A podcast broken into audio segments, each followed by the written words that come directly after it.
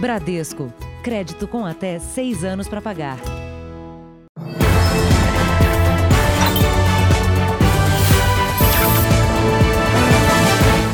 Olá, boa noite. Boa noite. Um motorista de aplicativo afirma que está preso há 83 dias por dois crimes que não cometeu.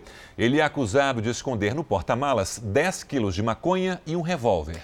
O Jornal da Record teve acesso às imagens que registraram a abordagem policial em Cotia, na Grande São Paulo. Em nenhum momento, os guardas encontraram a mochila que apresentaram na delegacia.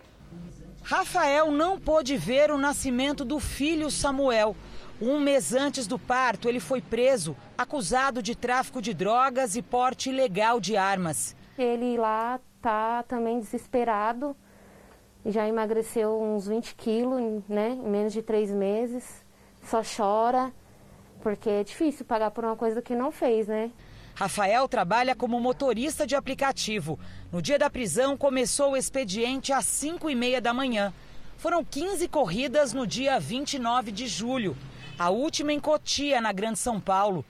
Às 10h28 da noite, o carro dele é parado por uma viatura da Polícia Militar. O passageiro desce, Rafael sai logo depois. Os PMs mandam o motorista esperar do outro lado da rua. Eles conversam com o passageiro, que é liberado sem ser revistado. 25 minutos depois, Rafael é preso.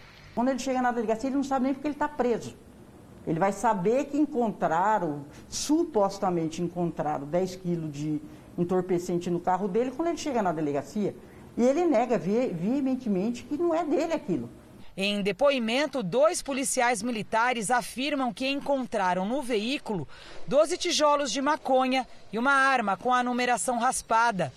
Nossa reportagem teve acesso à íntegra da gravação. Em nenhum momento os PMs vasculham o porta-malas do veículo do motorista. O único momento que a gente vê movimentação de algum volume é quando um PM abre o porta-malas da viatura, retira alguma coisa, algum volume da traseira do, do porta-mala do veículo e coloca no banco de passageiro da própria viatura e logo após eles põem o Rafael dentro da viatura.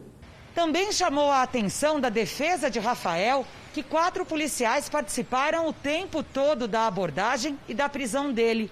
Mas aqui na delegacia, apenas dois PMs registraram o caso. Um como condutor da ocorrência e o outro como testemunha. A advogada também questiona por que o passageiro foi liberado antes de qualquer revista no carro. A família só quer que esse pesadelo acabe, né? Que tudo se resolva logo e que ele volte logo, né? Que ele saia de lá e quem fez isso pague, né? A Secretaria de Segurança Pública não comentou o caso. Veja agora outros destaques do dia. O governo brasileiro vai comprar 46 milhões de doses da vacina chinesa. Reino Unido quer infectar voluntários com coronavírus e OMS pede cautela. Polícia investiga abuso sexual dentro de hotel no Rio de Janeiro. Senador Chico Rodrigues pede afastamento de 121 dias. Representantes de setores que mais empregam fazem ato a favor da desoneração.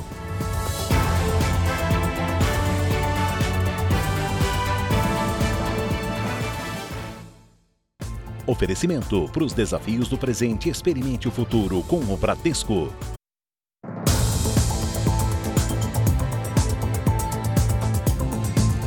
No Rio de Janeiro, funcionário de um hotel foi preso em flagrante por abuso sexual. O homem abriu a porta do quarto da vítima, que estava sozinha. 36 anos, casada e mãe de dois filhos. A mulher, que prefere não se identificar, nunca imaginou que seria vítima de um abuso sexual dentro do quarto de um hotel. Chorei muito, né? Pensando na família, nos meus filhos, com medo dele voltar. Ela mora no Pará e tinha vindo fazer um curso de dois dias aqui.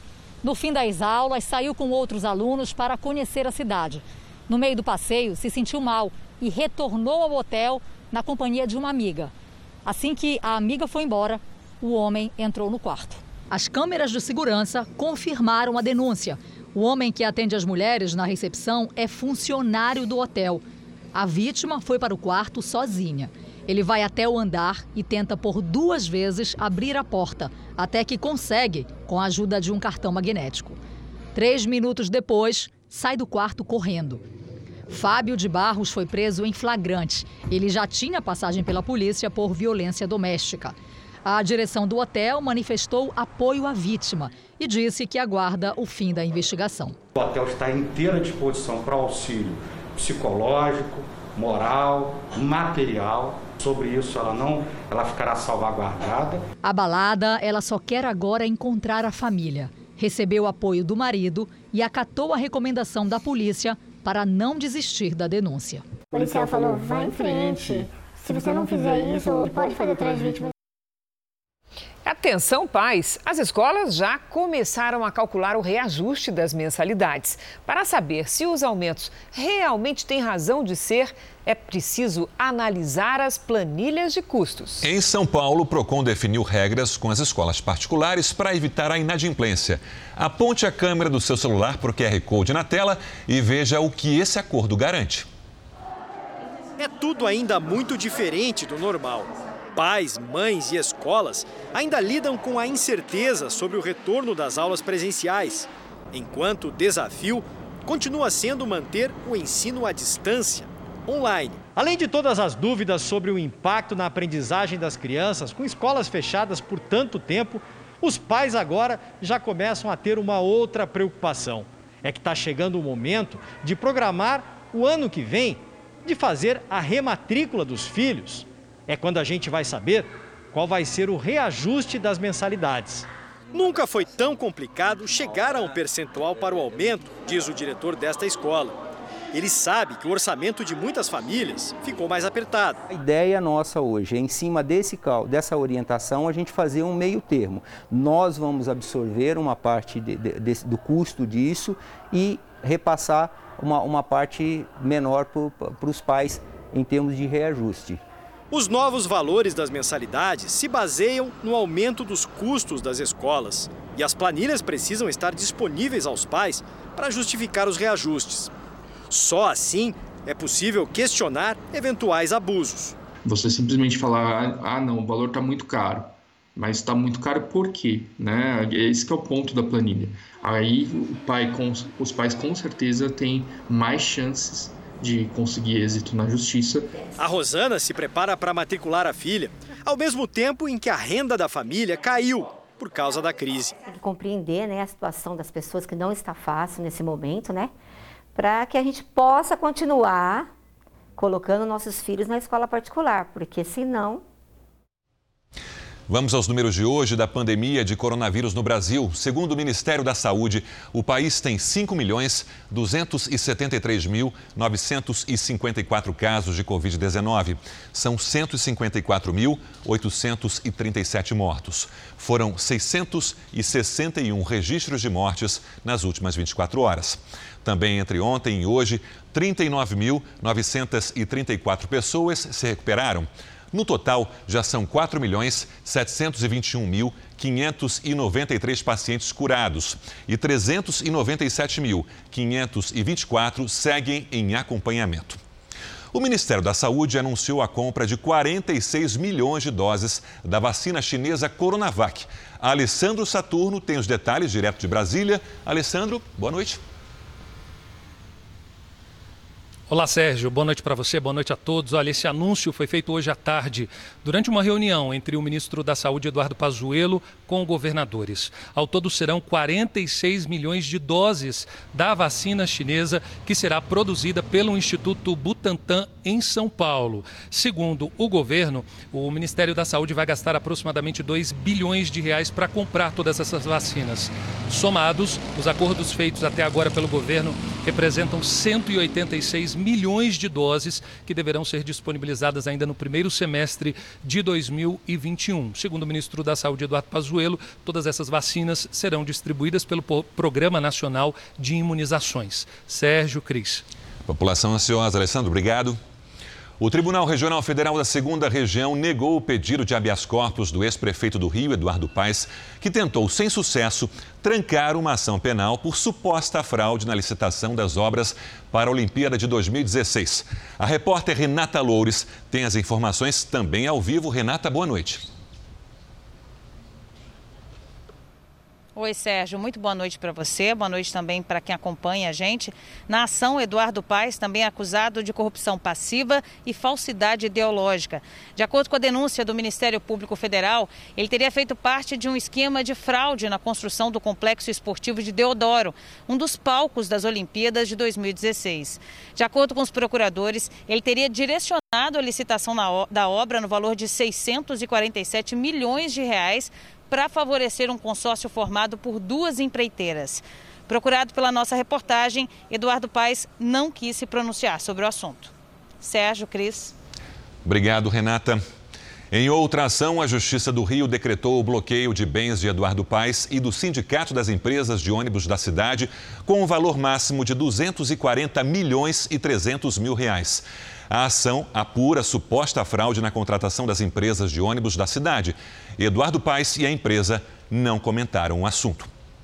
A Justiça bloqueou 29 milhões e 400 mil reais em bens do governador de São Paulo, João Dória. O político é suspeito de improbidade administrativa. O repórter Leandro Estoliar é quem traz os detalhes desse processo ao vivo. Leandro, boa noite. Oi, Sérgio, boa noite, boa noite a todos. Segundo a denúncia do Ministério Público, o governador teria aumentado gastos públicos com publicidade para se promover, quando ainda era prefeito de São Paulo. Os promotores alegam que João Dória teria autorizado despesas não previstas em lei e que essas irregularidades causaram um prejuízo de 29 milhões de reais aos cofres públicos, justamente o valor bloqueado pela Justiça, e que vai ser usado para ressarcir o município em caso de condenação. A defesa de João Dória diz que não concorda com a disponibilidade de bens e que vai recorrer da decisão. De São Paulo, Leandro Stoliar.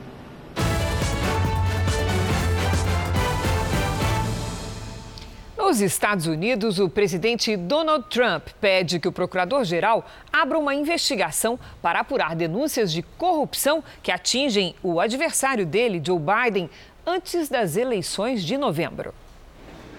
O filho de Biden, Hunter, trabalhava em uma empresa de gás da Ucrânia na época em que o pai era vice-presidente dos Estados Unidos. A suspeita é que ele tenha usado a influência do pai para mediar um encontro com um empresário ucraniano e conseguir o cargo, como sustenta a reportagem do jornal New York Post. Para Trump, o caso é uma grande corrupção, o que a família Biden nega. Esse deve ser um dos temas do debate de quinta-feira, desta vez para evitar interrupções, enquanto um candidato falar, o outro estará com o microfone silenciado. O evento acontecerá no estado do Tennessee. Os atores da novela da Record TV Gênesis retomaram as gravações que tinham sido interrompidas pela pandemia. Há novas regras e medidas de proteção rigorosas, o que não diminuiu o entusiasmo da equipe. No cenário, os últimos ajustes. Nos bastidores, atores eufóricos com a retomada das gravações. Eu pisei aqui hoje, me deu uma vontade de, de chorar de alegria, assim, porque é, é, muito bom quando você gosta do seu trabalho, quando você ama o que faz, né? Olhos atentos no figurino e na aparência do ator. Afinal, foram sete meses longe do set. Eu tô até meio atordoado ainda, assim, porque realmente é um é um novo normal que na nossa profissão, enfim, em todas, claro, a gente não estava acostumado. As gravações da novela Gênesis voltaram com reforço nos protocolos de segurança. O novo contexto da teledramaturgia inclui divisórias em acrílico, máscaras e álcool em gel. Com distanciamento social, diretores tiveram que se reinventar. Estava todo mundo já quentinho, tem que recomeçar do zero. Mas, enfim, é uma dificuldade que todo mundo passou e onde tem dificuldade a gente vê oportunidade para fazer melhor. Na cidade cenográfica, atores já em cena. Um, dois, três, parando!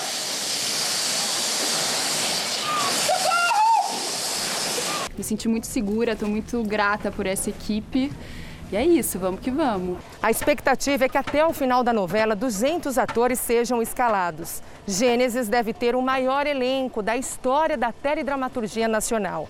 E por segurança, a cada 14 dias, todos os artistas vão fazer testes de Covid-19. O protocolo de testar a equipe é para dar o máximo de segurança durante as gravações. E logo no primeiro dia, o elenco renovou o ânimo de trazer para o público as histórias bíblicas, desde a criação até o período de escravidão do povo hebreu do Egito. Gênesis é um é, icônico né, na, na, vamos dizer, na espiritualidade toda ocidental, então requer um trabalho muito consciente, tanto para a qualidade quanto por essa quantidade toda que tem. Veja a seguir: senador flagrado com dinheiro na cueca pede licença do mandato. E também tiroteios constantes danificam equipamentos e deixam moradores do Rio de Janeiro sem luz.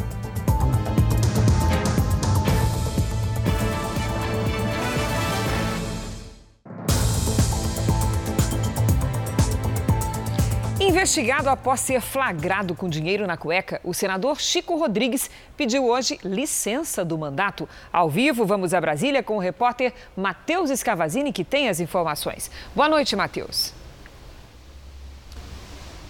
Boa noite, Cristina. Sérgio, o senador inicialmente pediu afastamento por 90 dias, mas logo depois refez o pedido e prorrogou para 121 dias. Com isso, o primeiro suplente, que é filho dele, deve assumir o mandato. Chico Rodrigues informou que o pedido é irrevogável e que vai ficar sem receber salários.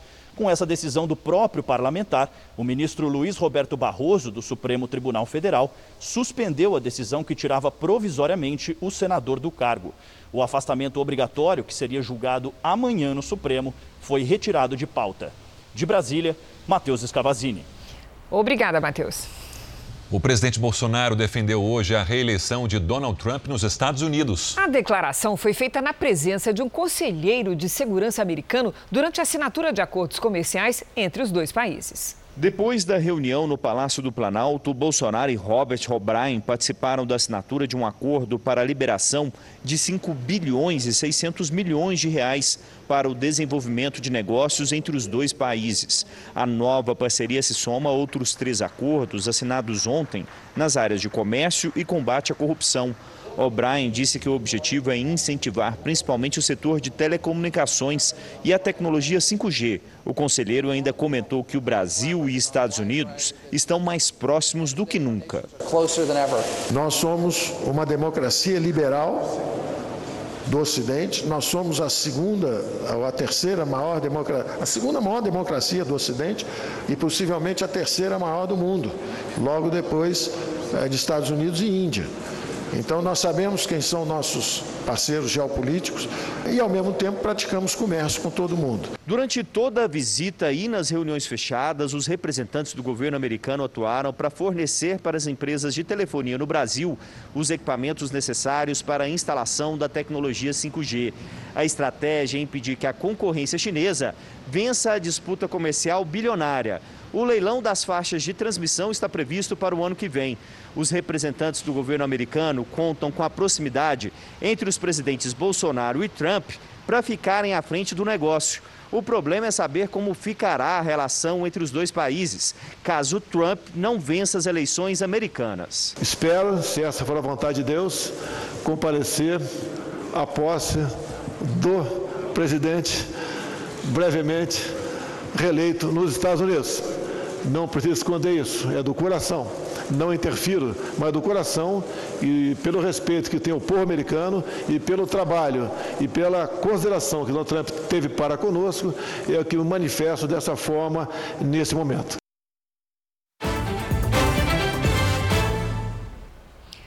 Crédito consignado, uma das modalidades mais comuns de empréstimo no Brasil, este ano sofreu uma alteração para atender quem precisava de dinheiro durante a pandemia. Está conosco a Patrícia Lages, que vai explicar como é que isso funciona.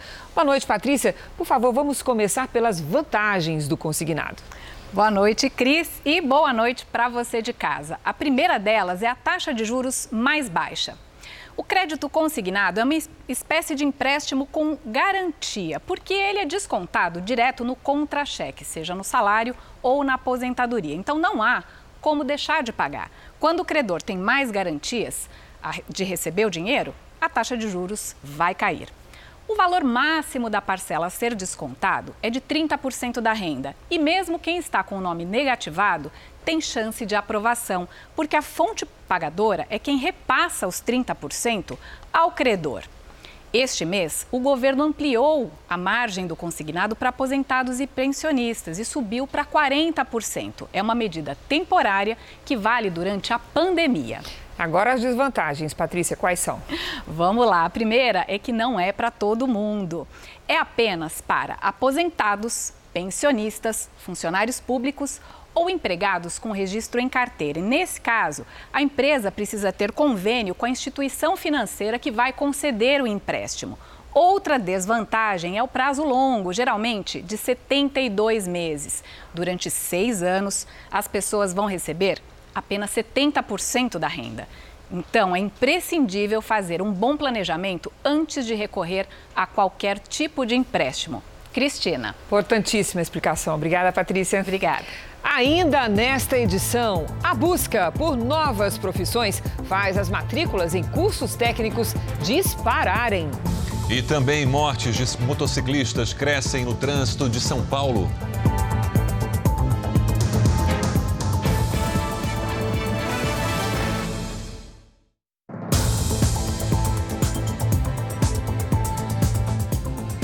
Representantes dos setores que mais empregam no país fizeram um ato hoje em Brasília para derrubar o veto do presidente Bolsonaro à desoneração da folha de pagamento. A concentração foi em frente ao Ministério da Economia. O ministro Paulo Guedes recomendou ao presidente Bolsonaro veto à prorrogação da desoneração da folha salarial por mais um ano até o final de 2021. O benefício havia sido aprovado pelo Congresso Nacional e, depois de vetado, está mais de dois meses esperando a análise dos parlamentares.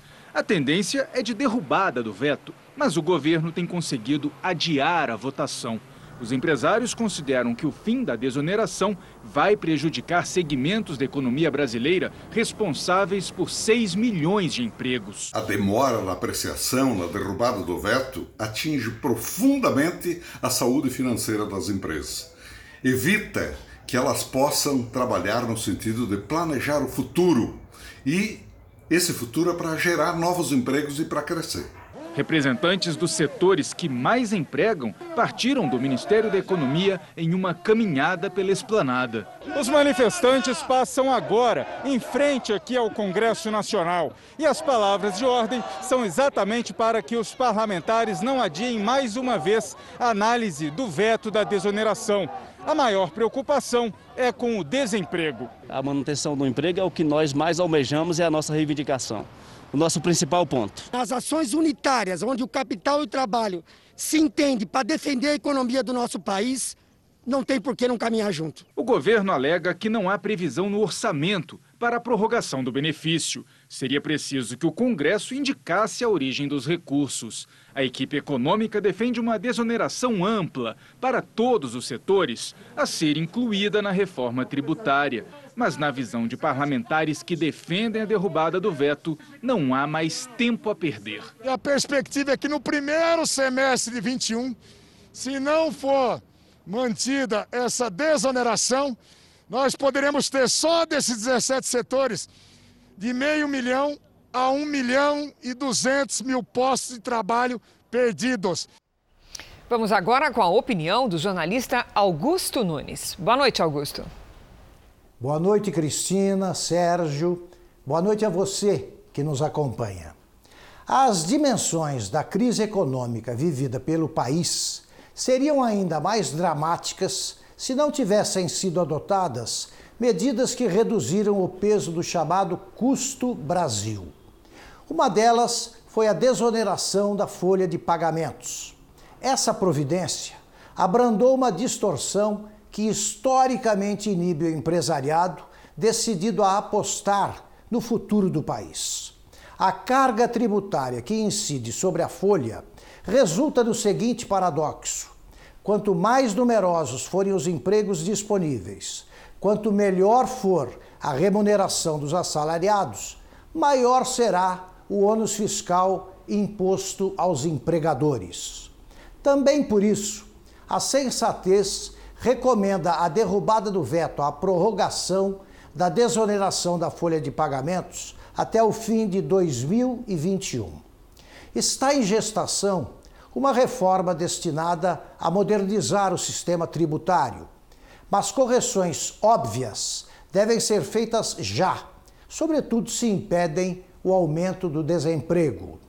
Países como os Estados Unidos vêm dando prioridade a medidas que impeçam as empresas de recorrerem a demissões para livrar-se da insolvência. É esse o exemplo a ser seguido pelo Brasil. A Assembleia Legislativa de Santa Catarina aprovou a abertura de um segundo processo de impeachment contra o governador do estado, Carlos Moisés. O pedido de afastamento tem como base uma denúncia de irregularidade na compra de 200 respiradores por 33 milhões de reais. O valor foi pago e os equipamentos não foram entregues. O governador nega a responsabilidade na compra. Carlos Moisés também enfrenta um outro processo de impeachment. Por crime de responsabilidade, ele teria dado aumento aos procuradores do Estado sem previsão orçamentária. Esse processo deve ser votado esta semana. O ministro da Secretaria-Geral da Presidência, Jorge Oliveira, foi aprovado hoje no plenário do Senado para uma vaga no Tribunal de Contas da União. Jorge Oliveira recebeu 53 votos a favor e 7 contrários em plenário. Mais cedo, por 23 votos a 3, ele foi aprovado também pelos integrantes da Comissão de Assuntos Econômicos do Senado. Jorge Oliveira vai ocupar a vaga do ministro José Múcio Monteiro, que se aposenta no fim do ano. Na sabatina, ele defendeu que o teto de gastos seja cumprido. É importante que nós tenhamos essa rigidez fiscal. É importante para o país ter essa disciplina fiscal para que o nível de endividamento cresça a cada ano. Jorge Oliveira também respondeu aos senadores sobre as relações de proximidade que tem com o presidente Bolsonaro. Ele trabalhou nos gabinetes de Jair Bolsonaro quando era deputado federal e de Eduardo Bolsonaro no primeiro mandato. O ministro garantiu que agirá com independência no Tribunal de Contas da União. Limitação da atuação do ministro do Tribunal de Contas, ele é dado pela lei. E entender que um ministro possa atuar como advogado ou em benefício próprio do presidente da República, seja esse qualquer outro, é, com o devido respeito, um equívoco, porque no atual governo, sendo subchefe para assuntos jurídicos, eu por diversas vezes disse juridicamente vários nãos ao presidente. E também em Brasília, o embaixador do Brasil em Washington falou sobre o acordo de comércio e cooperação econômica fechado entre Brasil e Estados Unidos. O embaixador Nestor Foster afirma que em apenas seis meses o pacote deve facilitar o aumento das exportações brasileiras. Se espera que possa ter um efeito de até 12% de aumento das exportações brasileiras para os Estados Unidos, alguma coisa com um incremento de 3 bilhões de dólares das exportações brasileiras para o mercado norte-americano. A relação entre Brasil e Estados Unidos nunca foi tão boa, nunca foi tão forte o embaixador também falou sobre as medidas que atualmente impedem brasileiros de entrar em solo americano. Não é uma decisão política de amizade com esse ou com aquele país, é, é levada em, quadro, em conta a evolução do quadro geral é, da, da pandemia. É, essas medidas devem ser abrandadas, é a nossa expectativa, assim que a, os números de saúde pública no Brasil melhorarem. A semana passada, o Jornal da Record exibiu uma reportagem com uma imagem incorreta de uma clínica. A reportagem vai ser reexibida hoje com as alterações necessárias. Em Mato Grosso, um contrato de mais de um milhão de reais do governo do estado colocou uma empresa sem qualificação para gerir leitos de UTI durante a pandemia. O Núcleo de Jornalismo Investigativo da Record TV apurou que no contrato social a empresa é autorizada a fazer apenas consultas dermatológicas. Em 31 de agosto, o nome da empresa foi divulgado com um erro de digitação no Diário Oficial do Estado. Quase um mês depois, em 29 de setembro, o erro foi corrigido e o nome divulgado da maneira correta. Mas o problema não é apenas um erro no nome. A empresa é um consultório de dermatologia, sem experiência em gerenciamento de leitos de UTI O contrato social da empresa restringe a atuação a consultas dermatológicas. A lei permite, durante a pandemia, a contratação emergencial de empresas terceirizadas, sem licitação. Essa contratação precisa ter requisitos, critérios, é uma ampla pesquisa acerca da, das qualidades e da confiabilidade, mais importante que qualidade, a confiabilidade do ente que está a prestar um serviço para o Estado. O consultório é administrado por duas irmãs, dermatologistas que atendem na cidade de Cáceres, a 200 quilômetros de Cuiabá. Tentamos contato com uma delas para perguntar por que uma clínica dermatológica se propôs a gerir leitos de UTI para o Estado. O contrato com o consultório não foi divulgado no portal da transparência do governo federal. Desde o início da pandemia, o governo de Mato Grosso registrou 230 contratos emergenciais. O Núcleo de Jornalismo Investigativo da Record TV analisou publicações no Diário Oficial durante 10 dias, entre 21 e 31 de agosto. Foram 34 contratos assinados, sendo que 13 nunca foram divulgados no portal da transparência. O valor total das omissões é de 2 milhões e 300 mil reais. A obrigação legal é tornar os documentos públicos em até cinco dias. Mas a Secretaria da Saúde só publicou os extratos meses depois da assinatura dos acordos. Além da transparência, do princípio da transparência, da probidade administrativa, é, são recursos públicos. Recursos públicos eles são destinados e pertencem a todo cidadão, a toda a sociedade. Portanto, nada mais correto, nada mais legal ou nada mais do que uma prerrogativa daquele que paga seus impostos. Portanto, que dá ao Estado os recursos públicos ter acesso à informação de como que esses recursos, repito, que são públicos, são oriundos de, dos impostos de todo cidadão, estão sendo aplicados. Como já dissemos, no dia 16 de outubro, mostramos essa reportagem pela primeira vez. Ela exibiu a fachada da clínica Hostey, de Renato Roberto Liberato Hostey, que não tem relação com o contrato com o estado de Mato Grosso. A possível responsável contratada para gerir os leitos seria a doutora Virgínia Scaff Gonçalves, dona da empresa V. Scaff Gonçalves e Cia, que tinha apenas uma sala alugada na clínica Hostey. A Polícia Federal cumpriu hoje no Rio de Janeiro mais uma fase da Operação Lava Jato. Os investigados são ligados à antiga diretoria de abastecimento da Petrobras. Ao todo foram cumpridos sete mandados de busca e apreensão. A suspeita é de que ex-funcionários da empresa tenham recebido cerca de 12 milhões de reais em propina para favorecer empresas estrangeiras. Os pagamentos teriam sido feitos até 2015. No Rio Grande do Sul, uma operação policial prendeu sete homens. Eles são suspeitos de extorsão, homicídio e tráfico de drogas. Dois dos presos continuavam cometendo crimes, mesmo sendo monitorados por tornozeleiras eletrônicas. Um dos presos foi encontrado na casa dele em Guaíba, na região metropolitana de Porto Alegre, usando tornozeleira. Ele é irmão do homem apontado como líder do tráfico na cidade. Os alvos da operação são descritos pela polícia como criminosos perigosos e responsáveis por diversos assassinatos. Onde houver homicídios, vai ser aumentada a energia da Polícia Civil. E essa comunidade vinha sendo uh, oprimida pela criminalidade. As investigações começaram em março deste ano, depois de um homem ser surpreendido por um grupo no momento em que agredia a esposa em um bar. Ele foi espancado e baleado. De acordo com a polícia, a morte não teve relação com a violência doméstica. O homem foi executado porque tinha dívidas com os traficantes. Um dos presos na operação seria o mandante desse crime. Condenado a 25 anos, ele também usava tornozeleira.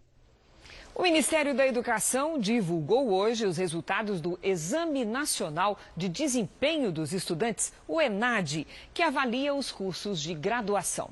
Das mais de 8 mil instituições avaliadas, 511, 6% do total, tiveram nota máxima. E apenas um em cada 100 alunos teve nota maior que 95. O máximo é 100. Um macho de onça pintada, resgatado com ferimentos causados pelas queimadas que atingem o Pantanal, foi devolvido à natureza. ousado, como foi chamado, sofreu queimaduras graves nas patas e também inalou muita fumaça. Foi resgatado em setembro e levado a um instituto em Goiás, onde recebeu cuidados.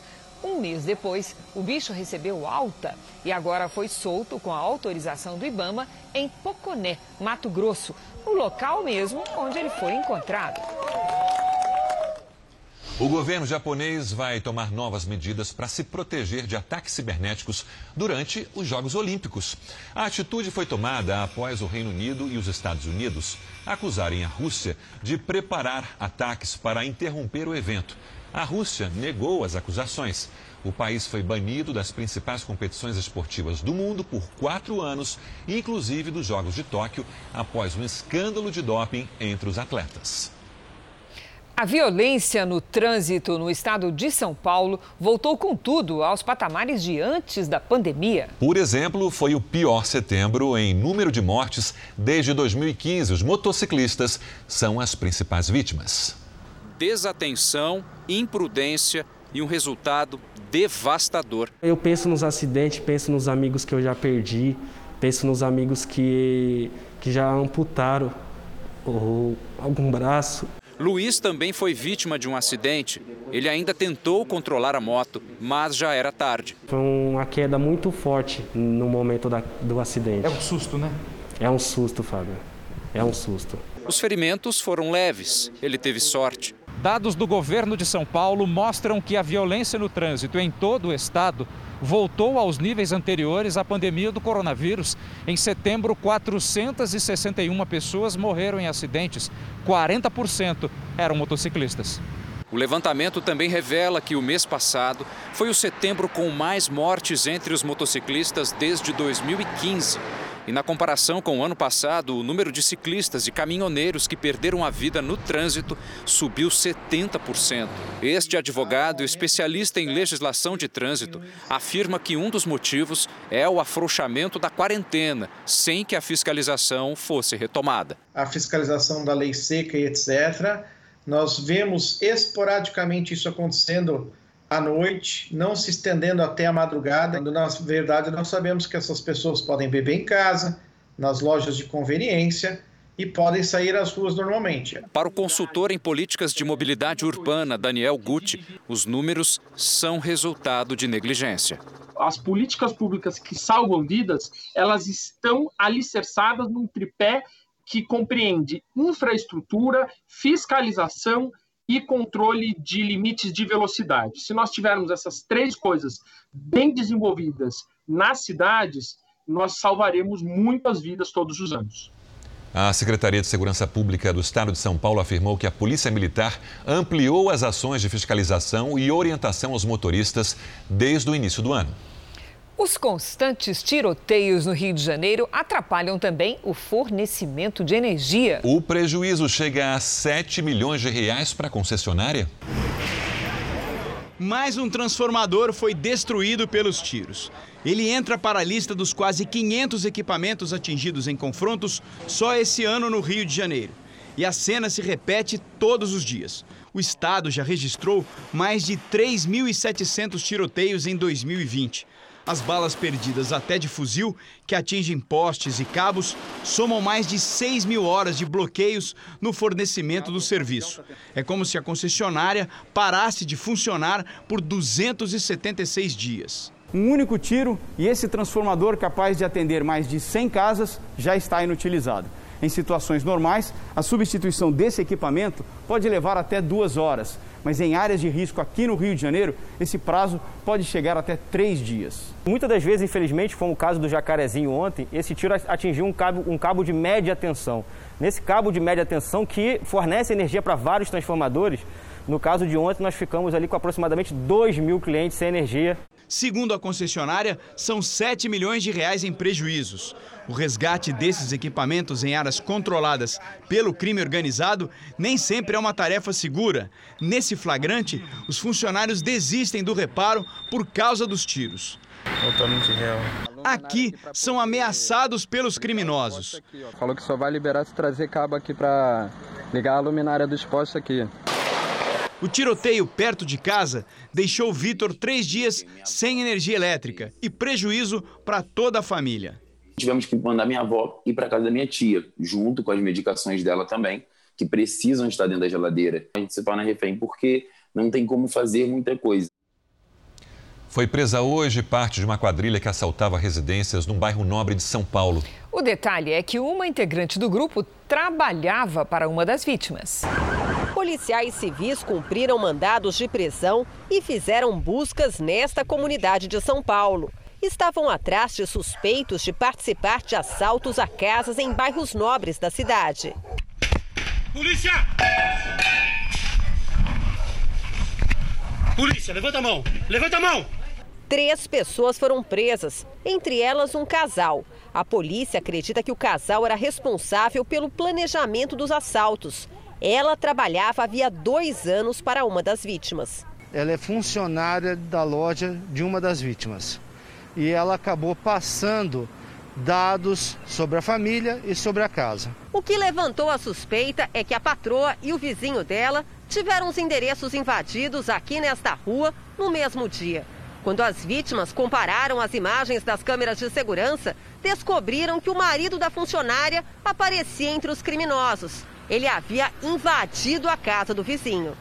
Ele não entrou pessoalmente na casa da patroa da esposa dele, ele ficou na casa da vizinha, porque a patroa iria reconhecê-lo imediatamente. Durante as buscas foram apreendidos uma televisão ainda na caixa, outros equipamentos eletrônicos, bebidas e dinheiro em espécie. A polícia acredita que mais casas tenham sido invadidas pela quadrilha.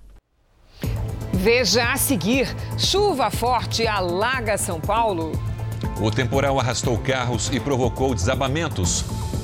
E o resgate de trabalhadores mantidos em condições semelhantes à escravidão.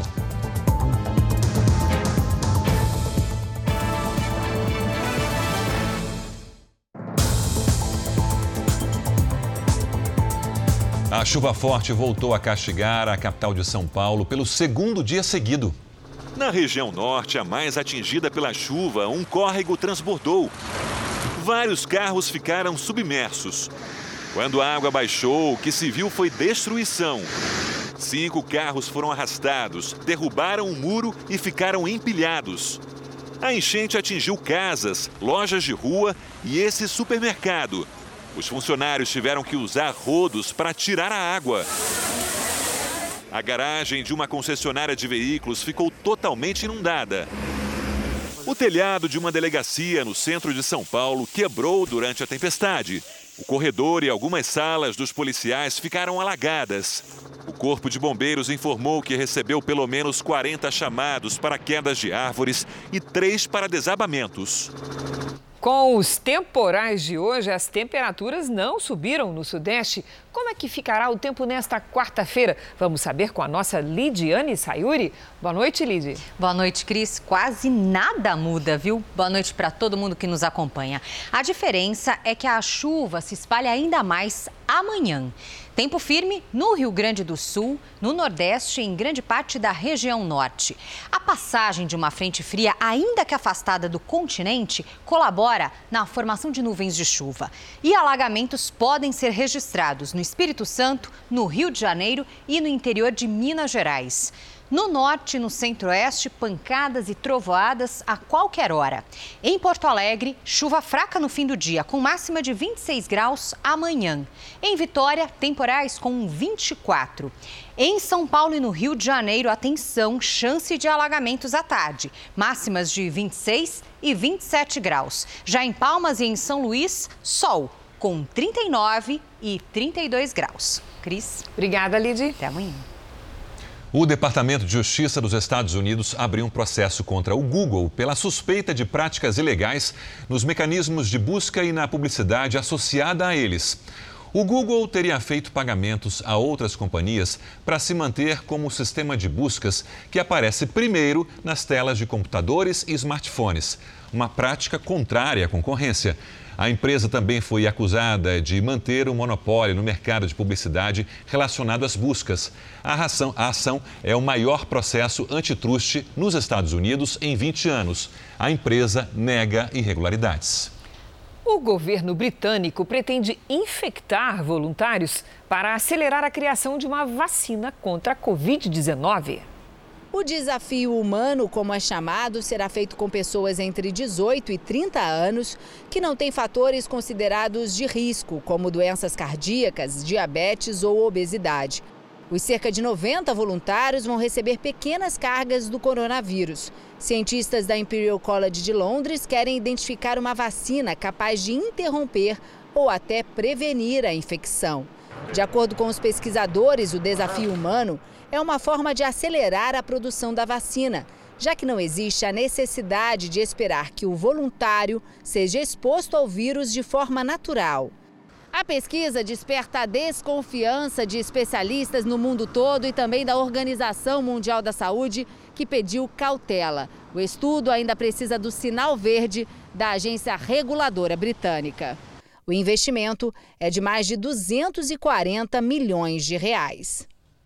Mesmo com o primeiro semestre marcado pela pandemia e o isolamento social, 231 pessoas foram resgatadas de trabalhos semelhantes à escravidão aqui no Brasil. As principais vítimas são estrangeiros. Omar, imigrante boliviano, ainda aguarda o trauma do ano em que trabalhou numa confecção em São Paulo. Foram jornadas exaustivas e pagamentos só a cada seis meses. Ele vivia com a família num quartinho apertado nos fundos da empresa. Lá na Bolívia falaram para mim que ia ter um bom trabalho, é, ia, ia ganhar muito dinheiro, né? Mas já a gente quando ligou aqui já tomou conta que não, não era assim, né? O caso de Omar caracteriza uma situação semelhante ao trabalho escravo. Um crime com pena de até oito anos de prisão e mais comum no Brasil do que se imagina. Ele não está só confinado nos grotões do, do trabalho rural, mas ele também, além do trabalho rural, ele também é praticado uh, em oficinas de costura e largamente na construção civil. Só no primeiro semestre de 2020, mesmo com as restrições da pandemia, 231 trabalhadores foram resgatados nessas condições. Nos grandes centros urbanos do Brasil, as principais vítimas do trabalho escravo são os estrangeiros. Eles são aliciados nos países de origem com promessas tentadoras, mas quando chegam aqui, passam a ser explorados principalmente em confecções escondidas. E como normalmente eles não têm visto de trabalho e temem ser deportados, dificilmente denunciam o crime. A primeira promessa é que eles vão receber em dólar. E isso não acontece. Essas fotos foram registradas na oficina de um empresário boliviano condenado a quatro anos de prisão na semana passada por explorar um cunhado e um primo aqui no Brasil. O Ministério Público Federal, que ofereceu a denúncia, fecha o cerco à cadeia produtiva que lucra com o trabalho escravo. Todos sabem como funcionam essas oficinas, então todos que se beneficiam disso, seja um oficineiro, um dono de oficina, seja uh, os representantes das empresas que compram esses materiais, eles podem sofrer sanções criminais. Com 14 milhões de desempregados, muita gente não viu outra saída durante a pandemia a não ser mudar de profissão. E para isso foi preciso voltar a aprender. Só no Senai, a procura por cursos técnicos cresceu mais de 300%. Maurício é músico e com a pandemia precisou improvisar. De olho no futuro, trocou as partituras e as aulas que dava pelo curso de programação de computador. Agora começa a ver o computador, já começa a entender o que está acontecendo, já está abrindo já os olhos para isso. 70 mil novas vagas abrem todos os anos no país no setor de desenvolvimento de softwares, os programas de computador. A estimativa é de um mercado em expansão nesta área até 2024. Foi o que levou José a abrir uma escola para a formação de novos profissionais que querem migrar para o desenvolvimento de tecnologia. Quem está desempregado ganha um empurrão. Ele primeiro cursa e só depois de concluir, concluído o curso, quando e se ele tiver uma renda superior a dois mil reais por mês, é que ele começa a pagar o curso. A qualificação é a aposta para escapar da fila dos 14 milhões de desempregados no país. A procura por cursos técnicos online do Senai subiu 328% neste ano, em comparação com 2019 tem que correr atrás, não dá para ficar parado. Você tem que ter um diferencial, você tem que se mostrar é, interessado, você tem que se adaptar às mudanças. O fotógrafo André viu os eventos desaparecerem da agenda. Mas como gostava de cozinhar, fez cursos e agora vende pães artesanais. Já tem alguns clientes fiéis e assim, é, por indicação os clientes já vão aumentando, já vão buscando. A capacidade de mudança, a flexibilização, a resiliência e a capacidade de inovação é de extrema importância para que você possa construir a tua carreira. Você não precisa seguir a tua formação até o fim. Para o Maurício, que teve a Covid-19, a pandemia representa mudança. A música agora acompanha o novo ritmo de estudo e, quem sabe, de trabalho. Vida nova, quem sabe com um novo emprego? Com certeza. E no R7.com você fica sabendo como começar a planejar uma mudança de carreira. Acesse lá o Jornal da Record termina aqui. A edição de hoje na íntegra e também a nossa versão em podcast estão no Play Plus e em todas as nossas plataformas digitais. E à meia-noite e meia tem mais Jornal da Record. Fique agora com a novela Amor Sem Igual. A gente se vê amanhã. Até lá. Boa noite e até amanhã.